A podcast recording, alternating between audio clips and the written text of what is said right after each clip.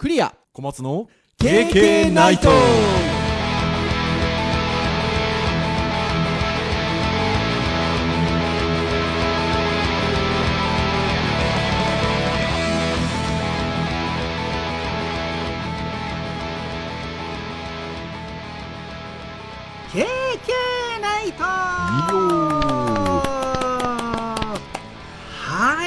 ことで第333回3並びの配信でございます。お届けをいたしますのはクリアとはい小松です。どうぞよろしくお願いいたします。はいよろしくお願いします。いやーなんか3が並ぶと気持ちいいですね。333みたいなね太陽降り注ぐ感じですよ。もう1000回までやるとしたら10回しかないですからね9回か。9回。11122333あそうですね。本当そうですよ。333ですよ。編集会議でね333っていうと東京タワーですねなんてお話しててね。はい。なんかねそれでひとしきり盛り上がっちゃいましたけど なんかやっぱ東京タワーって惹かれるもんがありますよね。うんやっぱねあのね色のあの形状の物体って他にないじゃないですか。ねそうだから僕なんかもやっぱ小学生の頃ね東京来た時にやっぱりああれ見るとね東京いるなっていうも感ともとじやっぱり京都でしたもんね。そうそう。そうですよね。京都タワーみたいなのもあったんですけど全あ然違うじゃないですか。京都タワーでもなんかあれちょっと趣がありますよね。趣あるけどまあいろいろとねあの 不人気な感じのイメージがありますけどね。そうでも私も東京に初めてあの行ったのが高校3年生の時の受験ですよ。あもう私あの数年浪人したのでもう今考えれば現役の時の受験なんてもう記念受験みたいなもんですけど母親がついてきてくれて受験行ったんですけどちょっとあのほら数日前から入ってもう、ま、真っ先に行きましたよ東京タワー。ー。ーんやっぱ東京来たなみたいなね感じですよね。まあしかもね平野ですからね。平野で一一望できるのってまあある意味感動ありますよね。ああいういやそう。のないですもんねそう。でほら福岡からだとまあ飛行機で行くじゃないですか。はいはいはい。まあ当時だったら新幹線6時間まあね。うん。で飛行機で行くとモノレール乗ってもう最初に見えるんですよ。浜松町でほら東京タワー。ね。そうですそうねだからもうほんとねザ東京って感じなんですよ。だからなんかスカイツリーがねできても僕まだね実は一回も行ってないんですよスカイツリー。はいはいはいはいはいっていうぐらいやっぱ東京タワーはあの何なんでしょうねあの感じね。そうだからね東京タワーは行った記憶もあるし行きたいと思って行ったし、そう。で333メートルっていう印象を覚えてるがゆえにうん。スカイツリーが634っていうのもそう。覚えてるんですよ。634ね。そうそうそう。武蔵だなみたいな武話をして蔵武蔵武蔵そうそう でもこれ覚えてもきっと東京タワーの影響でかいよなといやだと思いまますよ。すだってもう俺だってこれ333回の配信っていうだけで東京タワーの話になってますからね。いや本当に。いやーそんな333回でございますけれども。はい。前回はあの消しゴムネタで話しまして。あはいはいはいはいあの結構ね楽しかったですって言われましたよ。お。うん。おじさんがねキャッキャキャッキャ言ってね。ねそう。そしてあとあのゼミ生となんかやり取りしたらメッセージでやり取りしたらあのポッドキャスト聞いてますと。この間話されてた消しゴムコンバースの消しゴム持ってますと。すごいですよね。いうことであの写真まで撮って送ってくれましたけど多分ね箱がね6つぐらい並んでて その上に載ってる写真を送ってくれてたのであれ多分全色揃ってるんじゃないかなと思うんですけどね。あーあれなんですかねなんか昔履いてたんですかね。ですかね。そうだから僕も昔コンバースのねやっぱり靴はあのいっぱり一時期ちょっと履いた時期はあったのではい。そうだからねやっぱ欲しいと思うんですよ履いてたから。あいやそうですよ。だって僕も履いてましたもん。だって中学生ぐらいの時とかにそしておっさんホイホイなことを言うと僕確か、うん。コンバースの靴がなんでいいかなと思ったのは多分その時は、まあ、バスケのねバッシュとかの多分ブームもあったと思うんですけど、その前にあのブラックエンジェルスっていうあのはあブラックエンジェルス？そう。はいはい。ジャンプでやってた漫画のの漫画ね。だからその主人公が入ってたんですよ。えー、そうだっけ？まあまあ、かそんな、そんなのが僕の記憶の中でコンバースっていうのがすごい。え？ーでもじゃあブラックエンジェルスだけにそれは黒ですか？あ、多分当時ね、僕履いたのね、黒だったと思いますね。でもなんかコンバースのバッシュって赤なイメージもありますよね。あそれなんかあれなのかな？勝手な個人的なイメージなのかな？どうなんですよ。僕白白と黒あ白ね。まあ、赤も赤もイメージありますよ、うん確かに白ね確かに白はそう、ね、何の話してんだと。白が。もうてな感じで。多分このだからトークもそのゼミ生の彼は聞いてくださってると思うんですけど。はい。まあそんな回でございましたか前回。はい。じゃあ今日何の話をするんだっていう話なんですけど333回、はい。まあ東京タワーで終わってもよかったんですけど 今日一応教育会なんですよね何の話しようかなって編集会議でお話をしてたところあの小松先生がなんかちょっとこんなのがあの SNS なんかでちょっとあの話題になってましたけど先生ご覧になりましたって聞かれてタイトル聞いたら確かにねあの僕の知り合いの先生が確かシェアされてたんですよ。あの中の記事までは読んでなかったんですけど編集会議で小松先生がそうやっておっしゃったので読んだらなかなかに面白かった。何かっていうとえノートというね、まあ、あのメモ書きサイトっていう言い方なんですかね。ノート自体はどう説明すればいいんでしょうね。まあ、今となったら、ね昔だったらね、ミニブログ的ななんか感じもありますけど、まあ、記録というよりかは、やっぱ記事を書いて読んでもらうための媒体みたいな感じ。みたいな感じですよね、うん。まあ簡単に自分の個人のアカウントを持ってまあなんならね有料制で記事書けたりもするんですよね。そうですね。うん。ね、まあそんなノートというサービスがありますが、そこに上がってる記事で、ゲームの勝敗で癇癪を起こす子供にできることは大人げない大人になることっていう記事がありまして、一応書いてらっしゃる方、方というか、その名前、お名前がフィンランドワークショップオメーナでいいのかな？ちょっとひょっとしたら発音が違うかもしれませんが、の方の記事で、これ確かにね、よく、ちょ、ちょっと見かけました。知り合いの先生がシェアされてるの。ぜひあのご覧いただければなっていうふうに思うんですけど、まあちょっとね、この記事を、なんて言うんでしょう。魚にというんでしょうか。まあなんかちょっと今日は軽くお話をしていけたらなということで、はい、ございますので、ぜひあの皆さんも今のタイトルで検索していただくと多分このノートの記事出てくると思うので、まあちょっとご覧になりながら聞いていただけると嬉しいかなというところでございます。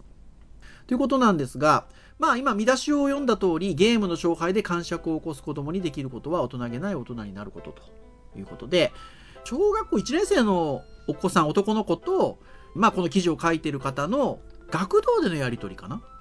学童ではないのかな？どこでのやりとりなの？ね、関係性がちょっとそこまで細かくは分かってなかったんです親子ではなさそうな感じです、ね。親子ではなさそうなんですけど、やりとりをする。で、ゲームを、まあ、すすると。その場で、その子とやりとりをする場面で。そこについての、まあ、やりとりについて書いてるんですけど、とても面白いですね。うん、あの半分ぐらいはあの会話形式のね文はい章になっているので、非常にこうスッとね読みやすい感じですよね。はい。まあ、面白いっていうのは僕の得意の興味深いっていう意味なんですけど、い、や、本当にあの、面白くて。あ、ちなみに、このタイトルだけの話で言うと、小松先生はどっちなんですか？子供とゲームをするときに、あの、大人げない感じなんですか？手加減しない、大人げない感じもう大人げないですね忖度一切ないですね。それは、あの、この記事の内容とは別として、はい。その小松先生がその子供を一切忖度しない、大人げないのはなぜなんですか？あー、えーと、多分僕の幼少期の 経験だと思うんですけど、うちのね、僕の父親も一切そういうことをしてくれない人だったんですよ。将棋とかやっても、あの、ほぼほぼ勝ったことないですから。うん。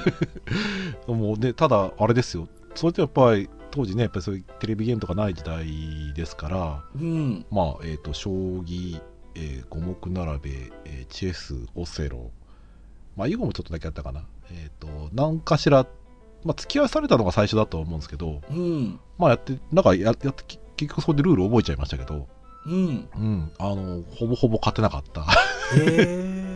それはでも、その、その経験から、まあ自分も手を抜かないっていうことで言うと、その、子供の頃なかなか勝てなかった頃っていうのは、それはそれででも何くそって感じだったんですか？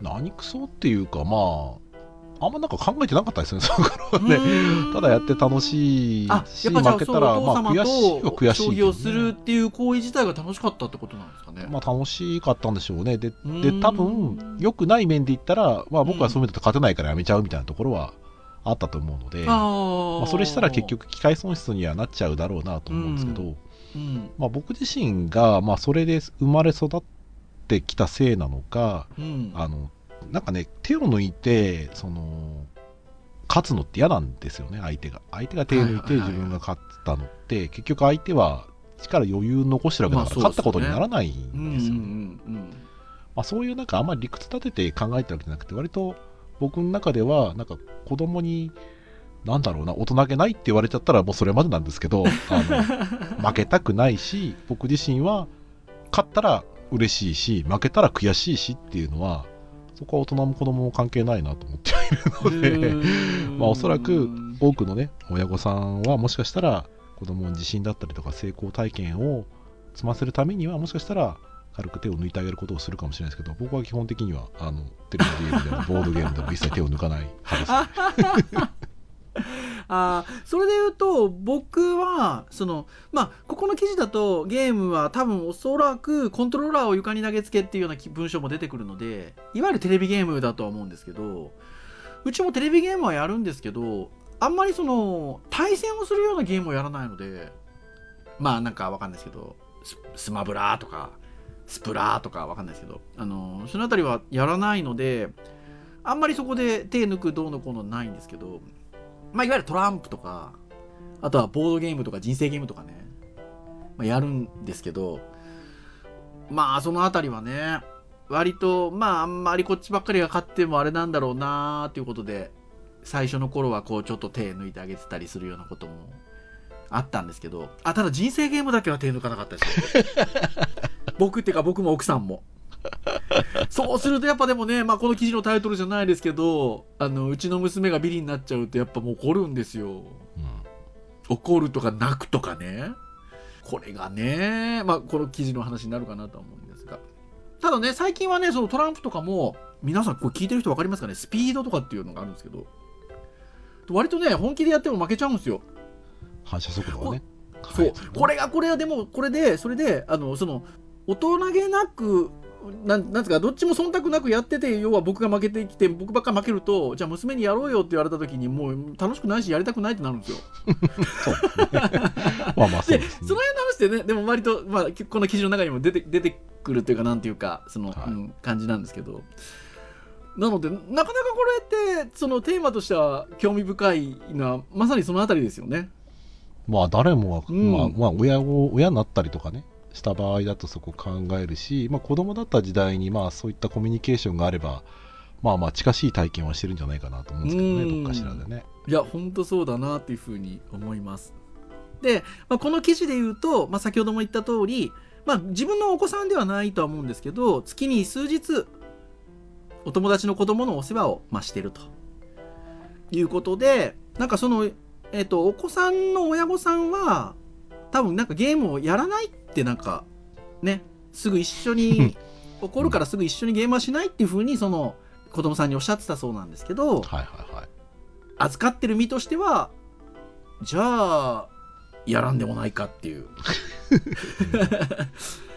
そのこのお父さんはなんかねやらないって言ってるけどじゃあご飯食べたらやろうかっていうところからなんか話はスタートしてるんですけど。はい最初はこの方はだからわざと負けてあげてたと。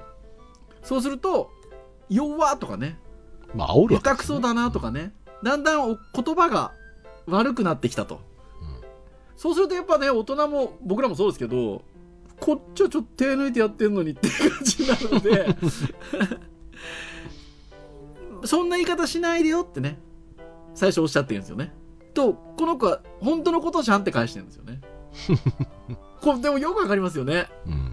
お子さんとのやり取りとしてはね。でこの方次のゲームで大人げなくボコボコに圧勝したと。まあ教育的指導ですね。そうですよ。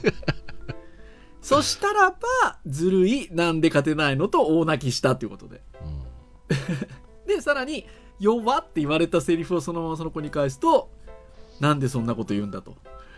君も言ってたけど、ムカつく。っていうようなやりとり。もう言葉にならない怒りで暴れまくる。大人げなく言い返す私。いでも丁寧ですけどね、この方は、やね。非、常もう、にもうこの時点で丁寧ですよね。多分、多分こういうことになるので、この子のお父さんはもう多分ゲームやらないって多分うん言ってるんですもんね。多分ね。なので、まあ、もうこの時点でこの方すごく丁寧なんですよ。ん、だなっていうふうに思うんですけど、で、その日はそこで終わってると。で、次やった時はちょっとやっぱ自分でも反省をして、まあ今日もゲームしようって言うから手加減しないよっていうところで、まあ全力でゲームするけれども、また怒っちゃうと。めんどくさいなとかね。エネルギー消費されんなとかね。まあそんな気持ちを、まあ味わってるなーっていうところの話がずっと来てるんですよね。で、そんな中で、またじゃあゲームしようって言われた時に、今度は嫌だと言ったと。やりませんと。と、やっぱね、断られると思って、思ってなかったようで、その子が。なんでっていうことで。だって楽しくないと。負けると怒ると。八つ当たりすると。で、した、やりたくないと。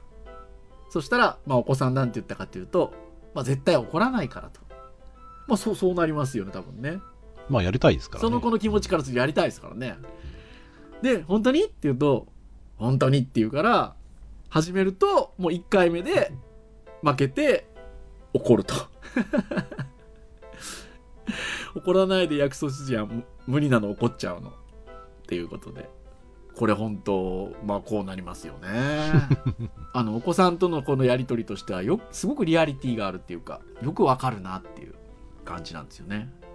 ここでね、この記事書いてる方がやっぱりね、とても考えることをされている方で、その、怒るなって言った時に、まあ小学生の男の子ですよ、1年生の。よく考えると、その怒る以外にどうしたらいいのかっていうのを話していなかったなっていう振り返りをこの方されてるんですよね。うん。これなかなかですよね。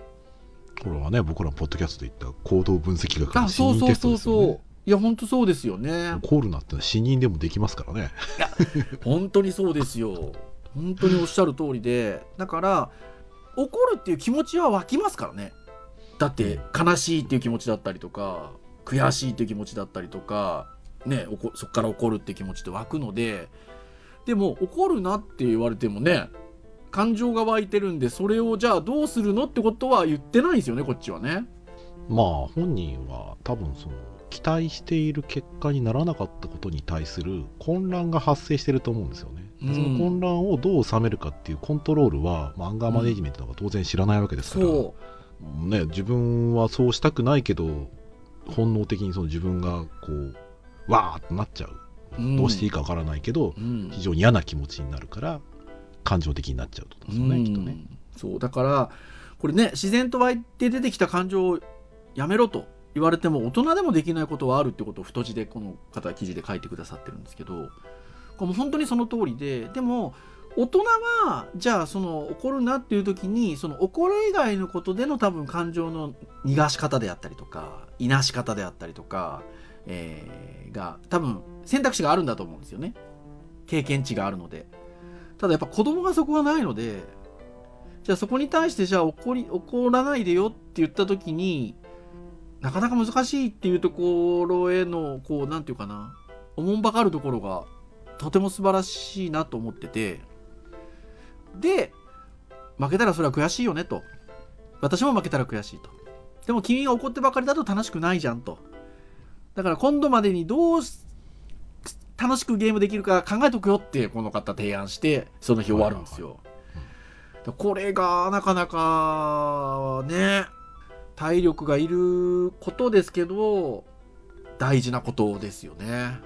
うん、子供に対するね分析が雑じゃないのがすごい素敵だなといや本当そうですね。でまあこの方フィンランドねまあこのアカウント自体がフィンランドワークショップオメナオメナさんなのかな？ちょっとあのあれですけど。なのでえーまあ、フィンランドに関する教育のこととかねご経験があるあのアカウントだと思うんですけどまあそういうフィンランドの幼児教育コースで学んだフレンドシップスキルというのを思い出したと。そして、勝つことにこだわる子供にはフェアプレースキルを学ぶ必要があると書かれていたということもまあ振り返っていらっしゃると。これねだから大事ですよね。うん多分だからゲームってで前にもねそのポッドキャスト話したことあるけどやっぱいいそのフィードバックをもらえる勝つとやっぱり嬉しいだったりとか優越感がね得られるとか、うん。それが欲しいからだとそのゲームのルールをね理解してやっぱり自分でそれができたっていう、まあ、そういう承認的なところもやっぱりあると思うので、やはっぱそれがやっぱり妨げられるっていうのは期待をかなり裏切られることになるので、まあ、ストレスは非常にたまるでしょうね、まあ、うん特にその目的がそこに求めていた場合やっぱり得られないっていうのは相当なストレスなんでしょうね。はい、なので、まあ、あのこの方、まあ、そこからの振り返りとして、まあ、印象に残ったポイント4つ挙げていらっしゃって、まあ、ゲームは本来たも楽しむものだと、勝敗が本人の全てではないっていうことが一つと。で、えー大人が忖度すると自分の実力を見誤り勝つことが当たり前だと感じると。なのでわざと負けるってあげることではなくて負けた時にどのような態度を取るかを教えるということ。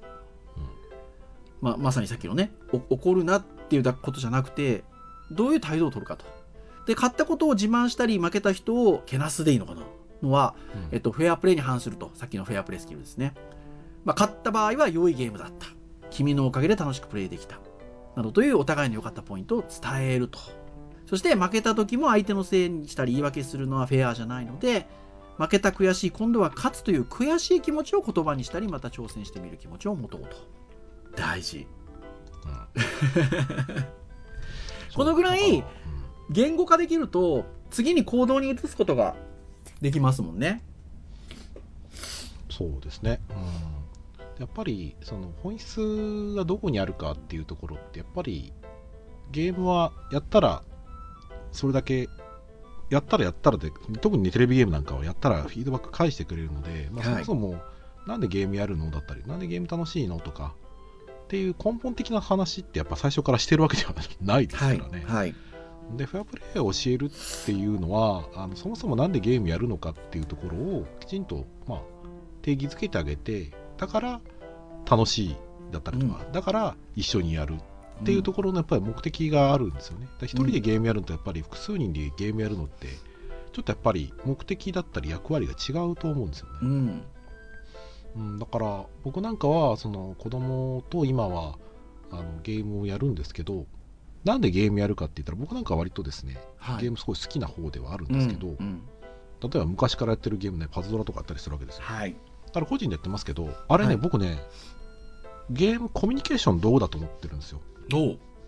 僕自身が楽しむためでもあるんですけど、うん。で僕が楽しむために何が必要かっていうと、うん。それを周りにやってる人がいないと僕楽しくないんですよ。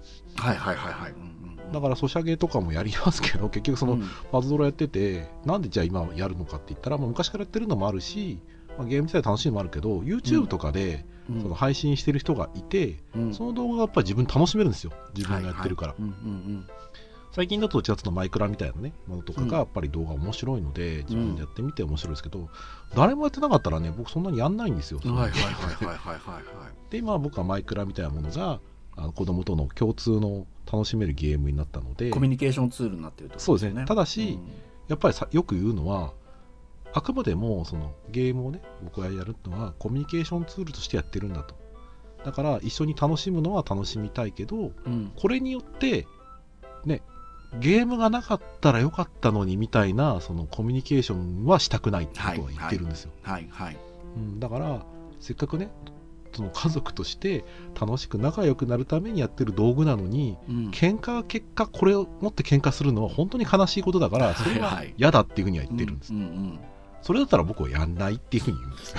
うんうんうん。だからそういう意味だとまあちょっとフェアプレーと少しちょっと若干レイヤーはずれるとは思うんですけど目的としてはそこなんですよね。だから僕はそうなりたくない。こうしたいっていうところはそうなりたくないっていう部分があるのでうん。ただやっぱりそういうフェアプレーだったりとかゲームそもそもなんでやるのっていうのがない状態でやるとそういうことはやっぱり起こりがちなね。話ではありますようね。ん。まあいや本当そうですよね。でタイトルの話になるんですよねはい。まあ子供のために負けてあげたのは自分の子供、えー自分実は子供のためではなかったと。はい。まずは私が全力でゲームをして勝った時負けた時の見本になろうと。遠慮なく大人げない大人になってやると。いうことですよ、ちょっと話少しずれますけどうん、僕最近あの最近っていうかなあのそう YouTube とかねあの、うん。プレミアム公開とかいろいろ見ていく中で、対戦じゃないんだけど、まあ、なんかその競い合ってあの終わった時にうん。あのチャットそのねプレイヤー同士がチャットで GG って打つんですよ英語の。ほうほうほうほう。GG って何の意味か知ってます？えー、グッドジョブだと GJ ですもんね。であの僕僕その時に「え何？みんな GGGG って書いてるけど何？何?」って言って。俺多分ね、うん。今聞いてる若い人なんかはそんなん知らないの？って思うかもしれないんだけど、えー、そんな感じ？まあグッドゲームの略なんですけど割とそのお互いを称え合うみたいなところのコメントとかで GG って書いてておおそうだったのか。へー。若い人からすると当たり前の話だかもしれないんだけど、はい。僕知らなくてですねなんだろうなと思って調べたら普通にこう GG 出てるっていう。へえまあ、多分今後ね e スポーツなんかでやっぱ出てくるときっとそういう風なコメントがきっと増えるんだろうなと思うんですいやーそうでしょうね。でもフェアプレーの部分でいうとこういう GG とかって言葉っていいなと思います、あそうですね。だからやっぱそこを意識づけさすさせ意識づけないといけないですよね。でこの方はもちろんそこもしっかりやっていってさっきの話ですよ、えっと、怒る以外のことをまあ提示されてるんですよね。はいでまあどんなことかっていうとまずコントローラー投げるな怒ったら投げちゃうよね。まあ投げないと。でも投げたくなるかもよって。どうする？じゃあ何かに投げても大丈夫なもの用意しとく？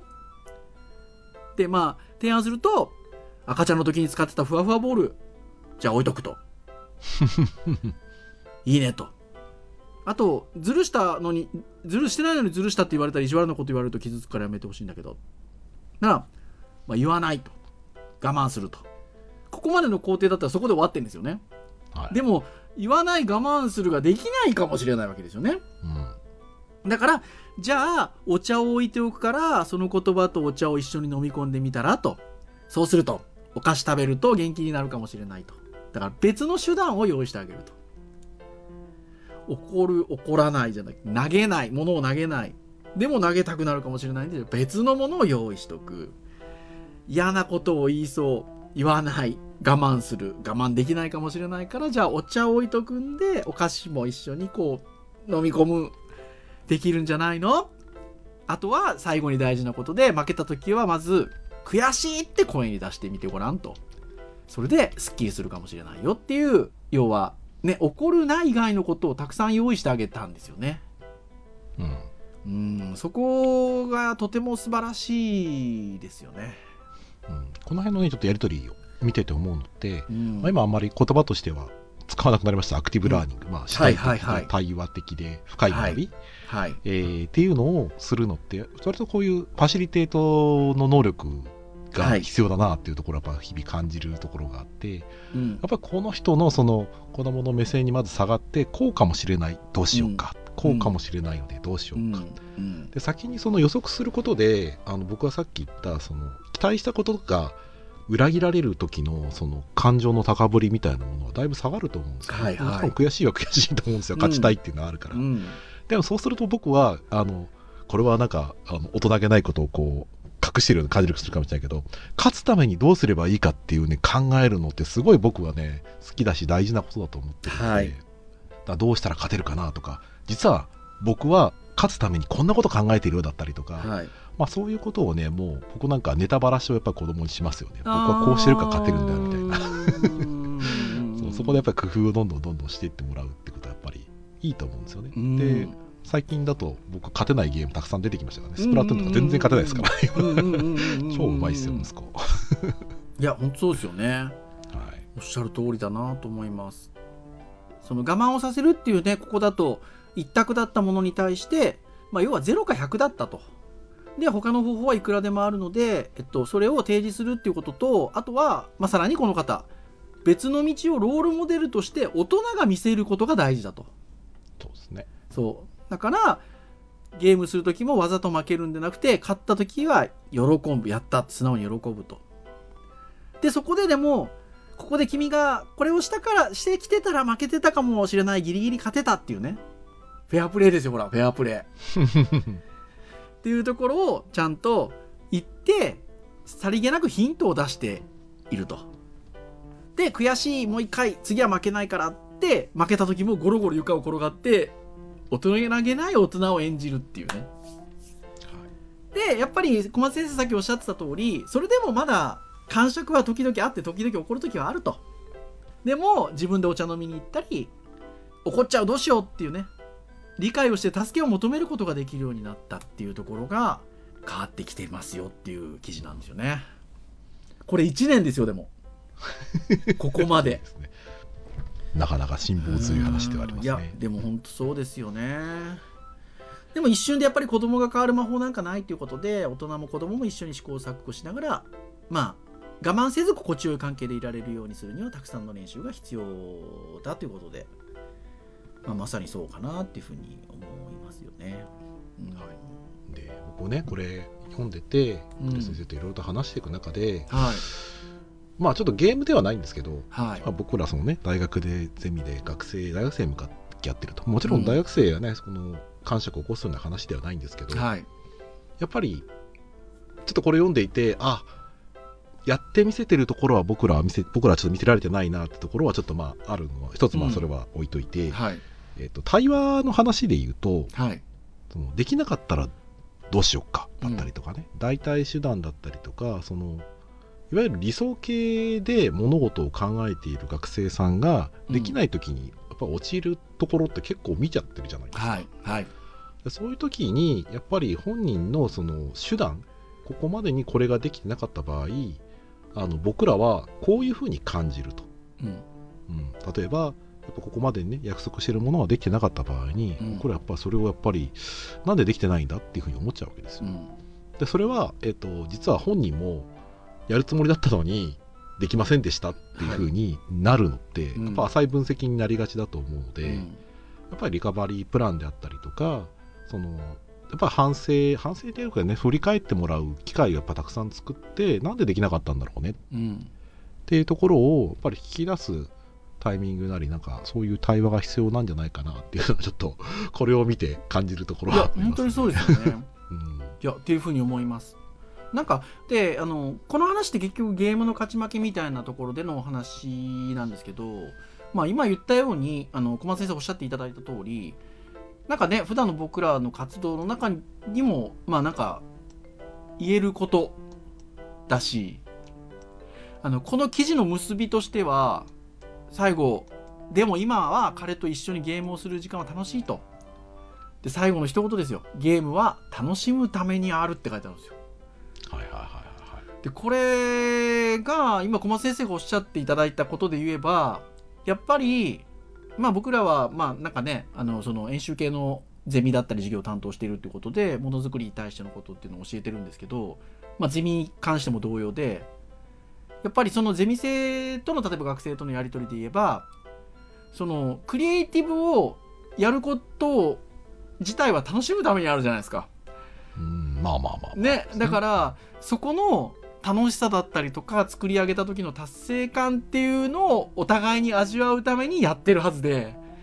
だからやっぱりそこに向かうためのコミュニケーションを取らないといけないんだよなっていうのがやっぱこういう記事を見るとゲームだけの話ではなくてあのとても思わされますよね。